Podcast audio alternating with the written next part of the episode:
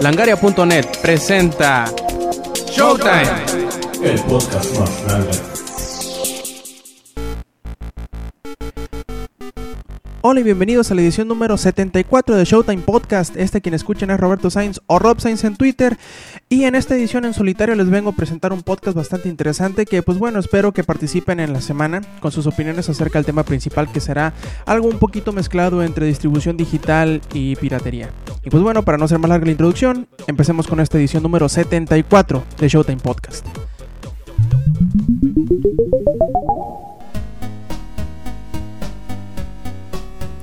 Y vamos iniciando con el que estamos jugando o que he estado jugando esta semana. Y pues bueno, ustedes saben que hay un pequeño juego en línea basado en superhéroes que se hizo gratuito la semana pasada. Sí, hablamos de DC Universe Online. Y pues bueno, le he estado metiendo duro y tendido y seguido también a este título en línea. En donde pues eh, en la versión de PlayStation 3 eh, está bastante interesante la cosa. Quizá a algunos les moleste un poquito las restricciones que tiene el título en cuanto a personajes para hacer, en cuanto a el dinero que puedes traer en el bolsillo, los objetos, etcétera, o el número de personajes que puedes crear. Pero pues bueno, eh, el juego es muy bueno, es totalmente gratuito el juego base hasta nivel 30. Y puedes hacer todo lo que el juego te presenta. Si quieres comprar eh, expansiones, puedes hacerlo. Si puedes, si quieres comprar mejoras o cosas de, eh, por el estilo de, de aumentar tu bolsillo, aumentar tu, los objetos que puedes traer, etcétera, etcétera, lo puedes hacer. Pero si no, se puede disfrutar el juego totalmente sin ningún problema. Es muy, muy bueno sí le da un poquito de twist a, las mecánicas, eh, pues digamos, convencionales de los juegos masivos en línea, en donde pues te tiene otros eh, conceptos como las supercargas, como este, los combos y todo eso, que sí es un juego un poquito más orientado a la acción, que se beneficia un poco con el uso de los controles. Y, y, está muy bueno la verdad, sobre todo si tienen algunos amigos con los cuales hacer las instancias, las alertas y todos los eventos, se les hará muchísimo más divertido que jugarlo solo, así que les recomiendo que le echen un ojo, sobre todo si a ustedes les gustan los juegos masivos en línea y tienen un PlayStation 3 o una computadora lo suficientemente ponchada como para poderlo, poderlo correr sin problemas, pues échenle un ojo, es gratuito al fin y al cabo y ya verán que muy probablemente no se decepcionen. También he estado jugando Uncharted 3, de hecho lo terminé a principios de la semana o finales de la semana pasada, no recuerdo.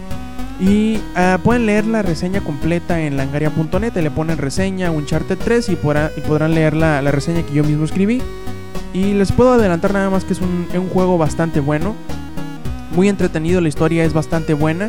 Quizá en algunos aspectos flaquea eh, en comparación del anterior, pero hay muchos otros eh, pedacitos en donde brilla más que sus antecesores. Sobre todo en cómo utilizan algunos elementos del juego para, entre comillas, verte la cara, en sorprenderte de maneras en las que tú no pensarías y que te hagan sentir por decirlo de alguna manera, pero del buen sentido. O sea, hace que te salen por partes en donde tú nunca pensarías que, que llevarían a la historia o, los eventos del juego. También hay varios eh, momentos en donde la acción será como para recordar sobre todo algunas escenas de, eh, arriba del, del, avión, la, la del barco, algunas escenas en el desierto. Y pues bueno, yo les recomiendo que en dado caso de que no estén muy convencidos de comprarlo, le peguen una rentada y lo jueguen, al, menos la porción para un solo jugador. Y ya a partir de ello sepan si lo quieren conservar en su colección o entrar en multijugador que está bastante, bastante bueno. También tiene opciones eh, para cooperativo y, algunas que otras modalidades para dos o tres personas que están muy, muy interesantes. Claro, el, multijugador se ha visto muy, muy, muy mejorado en comparación del 3. Se le han puesto más opciones para prácticamente poder jugar el, juego a la manera que tú quieras, con las armas que tú quieras y eh, personalizándolos a tu manera también, al mono al que tú manejas. Y pues bueno, si ya les recomiendo o les recuerdo que si quieren leer la reseña completa, pues entren a langaria.net en donde está la, reseña escrita y, usted, y ahí dejen sus comentarios a ver qué les pareció. También he estado jugando un poquito de Battlefield 3. Estas semanas han estado muy muy ocupadas en cuanto a videojuegos. Yo creo que me falta poco para terminar la, la, campaña, que sí, no es la mejor campaña que he jugado. De hecho, hasta el momento se me ha hecho mejor la de Bad Company 2, sobre todo porque los personajes son divertidos en el Bad Company 2. Y tienen bastantes frases que te hacen reír en tanto al, a la historia un poquito, digamos, más seria de, en comparación del primer Bad Company. Pero este Battlefield 3 es una historia totalmente seria, se la toman muy, muy en serio, muy a pecho todo esto de la, de la genuinidad, por decirlo así, de la, de la experiencia militar. Y hay, hay, hasta ahora donde he jugado eh, varios momentos bastante destacables. La, la, escena del avión es muy muy buena. Donde piloteas un, un jet de, de, combate. Y también ahorita en la, que me, en la que estoy es en una donde funges como sniper y vas a, apoyando a un escuadrón que va en las calles. Esa también se me está haciendo muy muy buena misión. Y pues bueno, qué decir del multijugador, que es la típica acción de Battlefield que todos conocemos y amamos. Eh, muchos vehículos, ahora ya se incluyen hasta jets, no, no nada más eh, vehículos no tripulados aéreos y helicópteros. Y pues bueno, con toda esa gama de, de, objetos y utensilios que te darán para personalizar en esta eh, aquí también tu, tu manera de, jugar en línea ya sea para apoyar o para en dado caso de los eh, ingenieros para destruir eh, vehículos aéreos o vehículos terrestres también como quieres eh, que dispare tu, tu, pistola si quieres que sea para ráfagas largas o de, de, media distancia, de larga distancia. Ahí tendrás muchísimas oportunidades y muchísimas opciones para poderte adaptar a la situación dada en la que se encuentra tu, tu partida. Y eso siempre se agradece porque no nada más te encasillan hacer las cosas de una manera y sobre todo es muy muy divertido si tienes eh, amigos con quienes... Eh, armar tu escuadrón y delegarse, pues digamos, las actividades propias de cada una de las clases que presenta el juego y es muy muy entretenido. Así que si pueden echarle un ojo también a Battlefield 3, yo creo que lo que más va, va a brillar de este título va a ser el multijugador.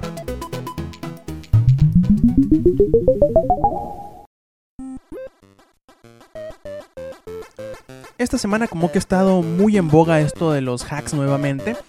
Y entrando en este resumen eh, semanal, pues tenemos dos notas que conciernen a hacks. El primero es un, un rumor eh, que salió precisamente el día de hoy temprano en donde la página comunitaria de las o la página oficial de las franquicias de Resistance eh, desarrollada por Insomnia Games que se llama myresistance.net pues eh, ha sido entre comillas apagada debido a que se habían dado algunos reportes de que se, se, les había colado por ahí algunos instaladores de malware en el sitio y pues parece que lo apagaron la web para poder resolver estos problemas pero también hay algunos que, que ya empiezan a rumorear que eh, otra razón de lo por qué se, se sacó de línea el, el sitio es porque había sido hackeado de momento no hay palabra oficial del desarrollador Insomniac ni de Sony, pero pues suponemos que en breve sabremos si hubo algún ataque, pues digamos, eh, del cual debamos preocuparnos. Eh, de momento, y si quieren ir adelantándose a los anuncios de esto, si ustedes tienen alguna cuenta en myresistance.net que eh, coincidan tanto en correo como en contraseña con alguno de sus otros servicios, les recomendamos que cambien los passwords para ir, eh, pues digamos, previniendo cualquier problema que pueda suceder.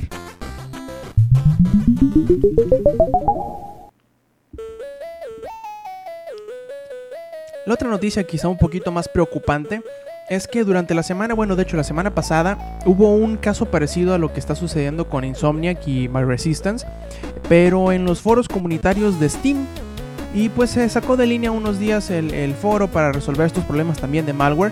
Y el día de ayer o de antier, en realidad no recuerdo qué día fue en específico, eh, el señor eh, Gabe Newell, que es el presidente y cofundador de Valve, anunció que pues habían encontrado evidencias de que alguien había tenido acceso a la base de datos de los usuarios de Steam del foro, en donde pues tenía alguna información que pudo haberse puesto en riesgo.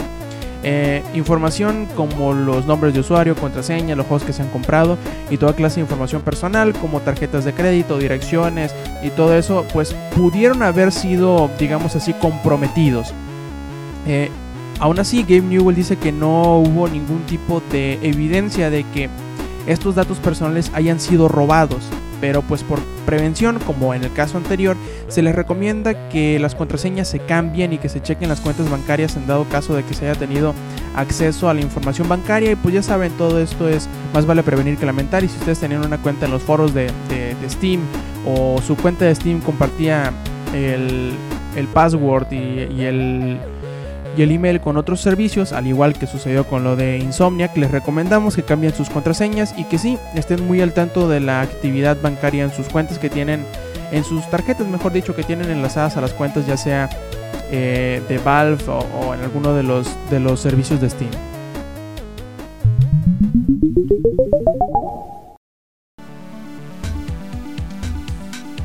De seguro ustedes si tienen una PC y han comprado alguno de los juegos estos últimos años provenientes de Ubisoft, pues digamos que han estado un poquito enojados con este desarrollador y publisher, debido a que sus, eh, digamos, políticas para eh, proteger su propiedad intelectual, en vez de estar castigando a los piratas, parece que está, digamos, mm, tratando mal a sus eh, compradores legítimos. ¿Cómo es esto? Pues digamos que las estrategias que han utilizado para Assassin's Creed 2 y para Assassin's Creed Brotherhood pues no han sido del todo bien aceptados por el público porque requieren que todo el tiempo estés conectado a internet y además son bastante intrusivos. Sí, que estés eh, conectado a internet aún siendo que quieres jugar nada más la porción fuera de línea del juego.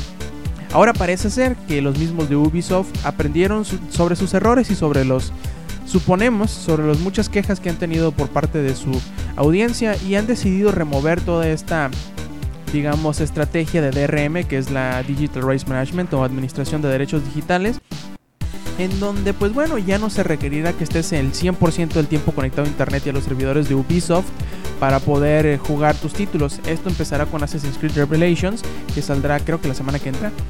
Y eh, lo único que ocuparás hacer si tienes el juego en PC es conectarte al principio, registrar tu juego y ya. Simplemente eh, digamos que lo activarás en línea y ya podrás jugarlo eh, fuera de línea sin ningún problema. Y obviamente si quieres jugar multijugador, pues requerirás conectarte en línea.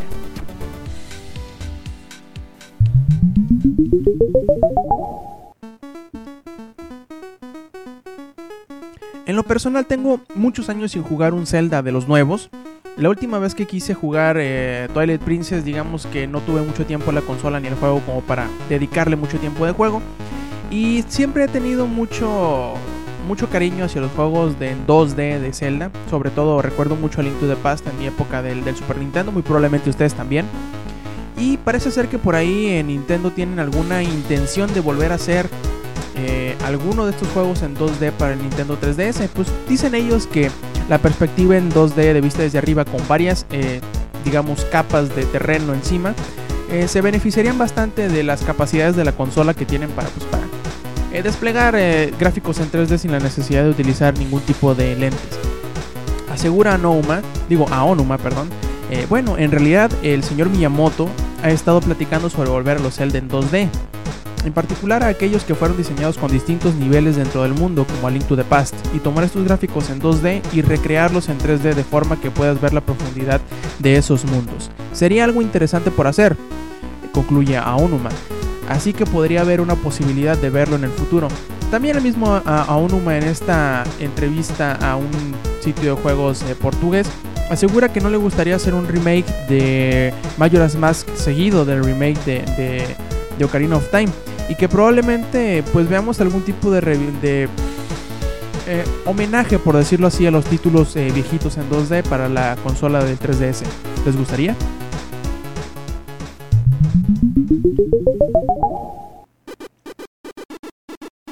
No sé si ustedes lo sepan. Yo soy un fanático bastante, bastante empedernido. Bueno, digamos que muy afán de los. de la eh, franquicia o de la serie de, libros escrita por George W. R. Martin que se llama Canción de Hielo y Fuego. Sí, esa cuya primera. cuyo primer libro ya fue adaptado en una serie televisiva por parte de HBO conocido como Game of Thrones o Juego de Tronos. Y por ahí probablemente no sepan, pero hay un, desarrollador que se llama Cyanide que se está haciendo a cargo desde hace algún tiempo del RPG basado, ah, digamos que anteriormente en el libro, ahora un poquito más apegado a la serie de, HBO. Y pues ya tiene un publisher, este Game of Thrones RPG, que todavía no tiene un título, pues digamos, eh, asentado totalmente y eh, su publisher será Atlus y como sabemos por ahí aparecerá eh, a principios del año que entra y lo mejor de todo es que estará digamos supervisado por el mismo George W. R. Martin pues ayudándoles en el desarrollo de los personajes y, sobre todo en el trasfondo de la historia del mundo del juego para que se sienta auténtico. Yo no sé ustedes, pero yo ya me siento emocionado con el solo hecho de saber que, que, el señor George Martin está pues involucrado en este juego y, y muy seguramente nos dejará con un muy buen sabor de boca.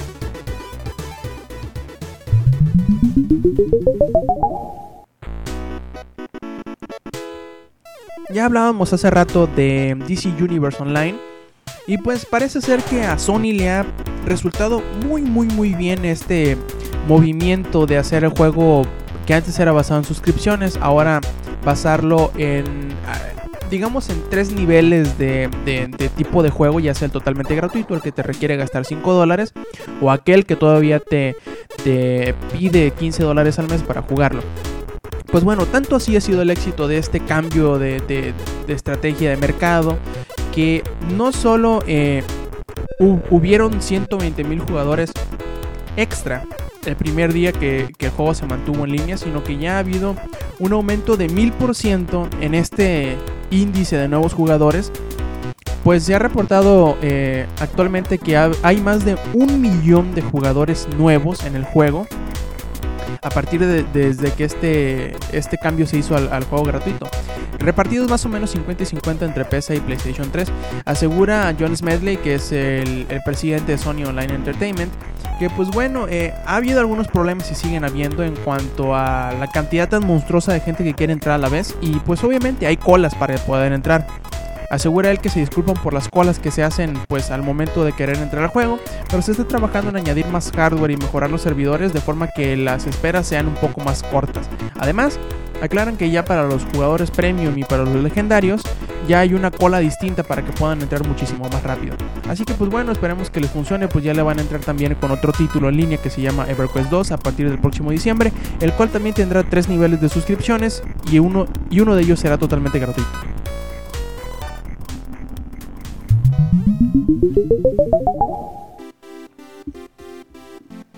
Ah, ¿creen que nos habíamos olvidado de, la nueva generación? Pues no, ahora sale un nuevo rumor del, del siguiente Xbox en donde pues nos asegura el blog que se llama Microsoft Nerd que tiene nuevas, eh, digamos, noticias en cuanto a esta próxima consola de Microsoft.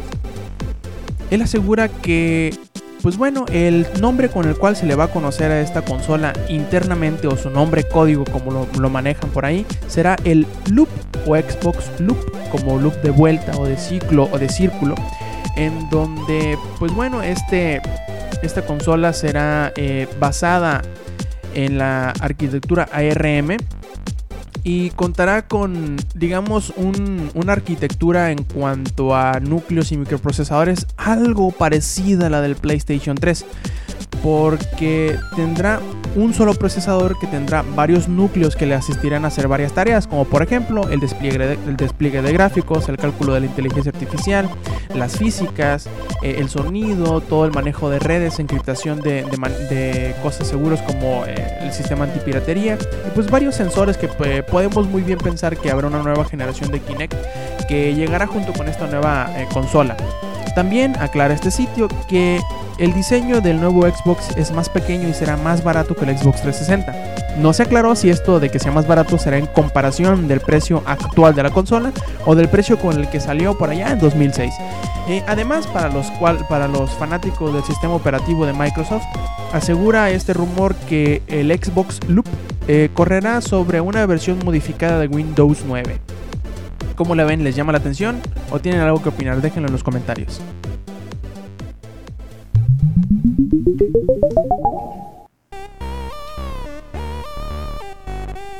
Bien, llegamos a la sección que a todos les gusta o esperamos que les guste, que es no puedo creer que lo dijeron o no puedo creer que lo hicieron. Y tenemos pues algunas cosillas interesantes el cual compartirles, como por ejemplo, que por fin se da a conocer mediante un rumor obviamente, el que Nintendo ya está trabajando en pues buscar la manera en que su próxima consola que todavía no sale, que se llama Wii U, pues le dé soporte a más de uno de esos bonitos controles con pantalla táctil que mostró en el E3 del año pasado. Sí, ya sabíamos por ahí pues la consola de momento como la tenían planeada solamente pues se tenía previsto que aceptara una de estas eh, pantallas portátiles diagonal control diagonal maravilla octava maravilla del mundo y pues bueno, parece que ahora sí ya están entendiendo que la manera en la cual puede ayudarles a sacar más adelante esta consola sería si le permiten a más de un jugador por consola el experimentar con este nuevo control, que obviamente muchos por ahí ya dicen que es que será la clave para el éxito de esta consola. Sí, antes sabíamos nada más que se podría utilizar este Wii Pad como le llamaban y la combinación de alguno de los demás controles para los segundos eh, o terceros jugadores, pero el principal siempre traería la, la bonita tableta con controles y- y pantalla táctil. Y parece que por ahí ya Nintendo le está echando más ganas para hacer que esto sea realidad, que se pueden utilizar dos o más controles. Qué también resultará o si se resultará ser real todavía no lo sabemos.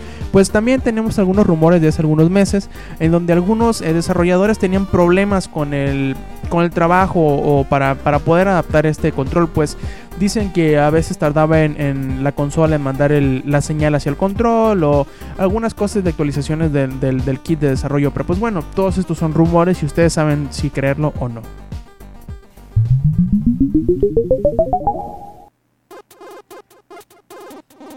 Y esto sí es totalmente ridículo si me lo preguntan a mí. Imagínense que van ustedes, trabajan en una de esas eh, empresas que distribuyen algunos de los medios, eh, o más bien dicho, algún bien en alguna ciudad. Y les toca, pues bueno, repartir eh, una buena cantidad de juegos o de copias de Modern Warfare 3, de Call of Duty sobre todo, de Modern Warfare 3. Y resulta que por ahí alguien se les cruza en el camino, sale con pistola en mano, les tira gas lacrimógeno y les roba las copias que llevaban para distribuir.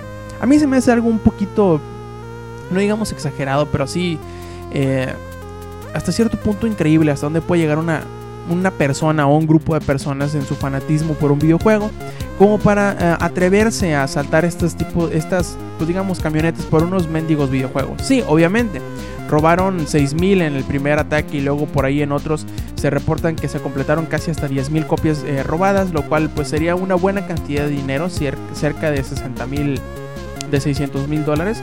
Y, y pues bueno, a mí se me hace increíble, no sé ustedes, el, el hasta dónde puede llegar la gente para, digamos, obtener un poquito de dinero y sobre todo si son fanáticos que nada más lo quieren para armar su casa con copias de Modern Warfare, pues será un poquillo más ridículo todavía.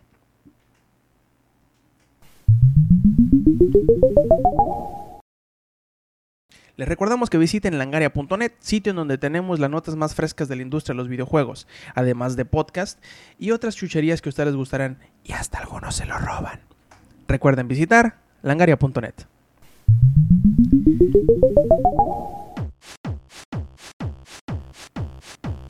Y bien, llegamos por fin a la sección final de, este, de esta edición número 74 de Showtime Podcast, en donde tomaremos un par de, digamos, temas que ya hemos tratado en alguna ocasión en el podcast, pero que una noticia por ahí nos hizo reevaluar y quizá hasta preguntarles de nuevo a ustedes qué piensan sobre estos temas.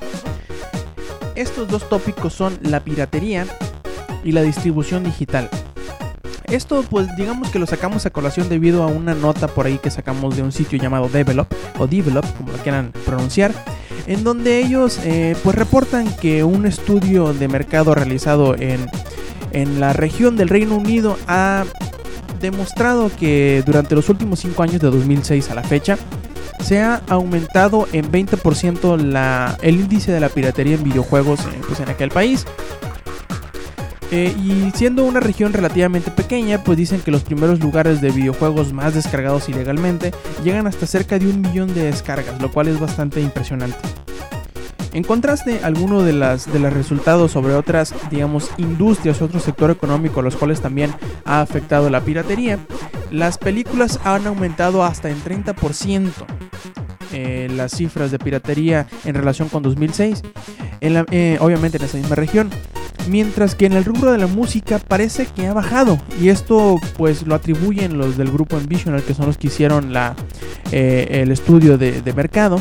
Es debido a que eh, siempre bueno debido a las ofertas que tienen los servicios de descarga digital como son Amazon o iTunes en esa, en esa región lo cual ha apoyado o ha digamos empujado al consumidor a obtener lo que antes probablemente obtenían de manera ilegal porque no había otra forma, eh, lo compran y pues de forma legal y de un, en un digamos precio bastante bastante aceptable.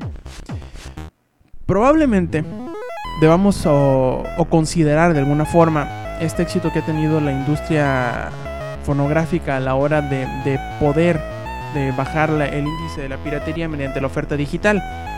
Y obviamente en los videojuegos es algo que siempre se ha tomado, que siempre se ha, ah, digamos, eh, proyectado hacia el futuro. El que sí, el futuro, em, eh, cuando todo se haga digital, los, los precios serán más bajos y, y, no habrá piratería porque no habrá copias que se puedan piratear, etcétera, etcétera.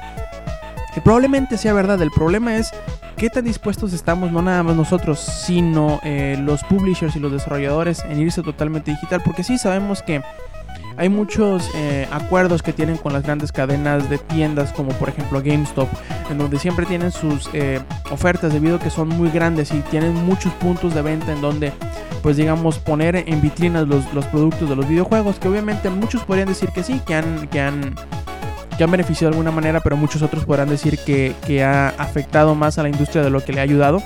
Y, y probablemente eh, la incursión de esto de lo digital, más que cualquier otra cosa, si, si lo vemos como, como un futuro en donde no habrá, digamos, medios de seguridad intrusivos como los que acaba de quitar Ubisoft hace rato que, que, les platicábamos, y que los precios vayan bajando debido a que, pues, obviamente ya no hay gastos de distribución ni gastos de imprenta, ni gastos de maquilación, ni manufacturación, ni ninguno de esos tipos de, digamos, de gastos que no, se, que no ocuparían hacer en este tipo de distribución digital porque sabemos que simplemente se pone en un servidor y se deja que, que se descargue. Obviamente sí habrá otros, otros gastos por ahí, como por ejemplo el ancho de banda, como por ejemplo este a la hora de, de Ay, sobre todo, ayudaría mucho a todas esas controversias de los online passes y todo eso, porque al venderse a un solo cliente, pues no hay manera de que lo puedan revender. Obviamente esto podría significar la, la, la muerte de alguna de las tiendas eh, que venden medios físicos, pero también podrían atribuirse un poquito ahí de, de público a la hora de vender fichas en línea o vouchers o, códigos que desbloqueen el juego, no necesariamente la, la, utilización siempre presente de las tarjetas de crédito, que como por ahí sabemos no necesariamente la compra en internet es la cosa más segura del mundo, pero pues tampoco hay que irnos preocupando por eso, ¿verdad? Y ahí les preguntamos y les dejamos la, la, pregunta rebotando a todos ustedes, la incógnita de, ¿ustedes creen que cuando nos vayamos todo digital, la piratería pues no, no necesariamente desaparecerá, pero bajará? ¿O cuáles serán los... cuáles serán las... las las medidas necesarias para que esto suceda cuando llegue la era digital a nosotros, ahí les dejamos esta incógnita para ustedes.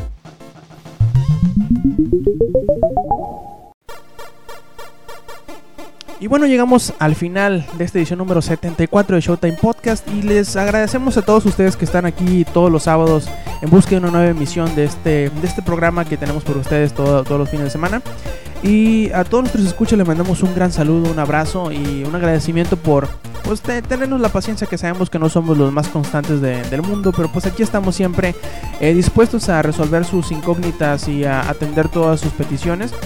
Eh, si quieren hacernos llegar una pregunta, un saludo o cualquier otra cosa, pueden hacerlo mediante Twitter, eh, ya sea la cuenta oficial del sitio que es arroba langaria, a mí en lo personal que es arroba o alguno de los demás chavos que tienen también sus podcasts, ahí ellos también nos pueden eh, leer y resolver sus, dudas mediante el sitio y también si dejan sus comentarios, nosotros los leemos todos. Probablemente no les demos respuesta a todos sus comentarios, pero tengan por seguro que todos los leemos. Y pues bueno, un saludo a todos, ya, dije, si no mencionar a nadie es para no dejar a nadie fuera. Y pues bueno, nos vemos la semana que entra. Les recordamos que entren a langaria.net, en donde tenemos muchas eh, notas del, del, mundo de los videojuegos, también reseñas por ahí. Y este, otros podcasts como el podcast beta que sale los lunes, como Comics Army que sale los miércoles y como este Showtime Podcast que sale todos los sábados. Y pues bueno, este a quien escucharon durante media hora fue Roberto Sainz o Rob Sainz en Twitter. Muchas gracias por escucharnos. Nos vemos la semana que entra. Stay metal.